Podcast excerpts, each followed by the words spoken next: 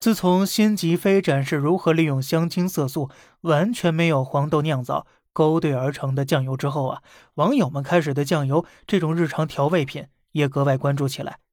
国庆节前，有网友发布视频展示海天酱油在国内售卖的有一堆食品添加剂，而在日本售卖同样的产品标识却只有水、大豆、食用盐、砂糖和小麦了。对于酱油到底该不该用添加剂？海天味业的态度很是强硬，对国内啊，他发布严正声明，表示所有产品都严格按照食品安全法生产，添加剂的使用合规合法。对国外呢，又是另一副标准了，国外产品配料表中只有原材料，没有国内使用的那么多添加剂了。你要说它双标吧，好像又不完全对，因为海天也在国内推出了没有添加剂的酱油，被称为零添加系列。属于高端产品了，价格远高于普通酱油，所以说到底还是钱的问题。消费者因为没钱，所以吃不上国外品质的酱油。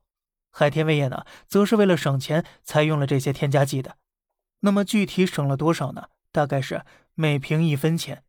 在海天不够高端的添加剂酱油中使用苯甲酸钠，这东西一公斤十块钱，每瓶酱油添加零点五克，成本。零点五分钱，如果换成毒性更小的山梨酸钾，大概会比苯甲酸钠贵上三倍，也就是每瓶一点五分钱，比之前多了一分钱的成本。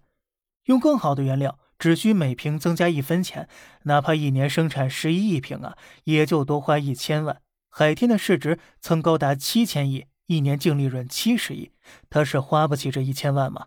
显然不是啊，那是能省则省啊。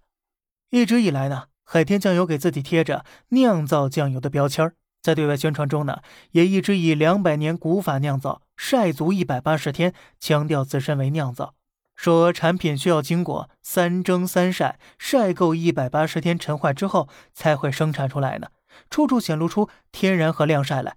然而，如果用海天的产能计算呢，那么它每平米的晒场需要晒三吨以上的酱油。过去呀，有行业业内人士对这个说法和数字表达过质疑。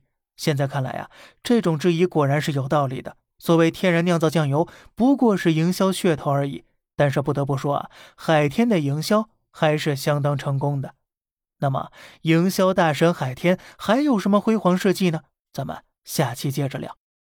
好了，这里是小胖侃大山，每天早上七点与你分享一些这世上发生的事儿。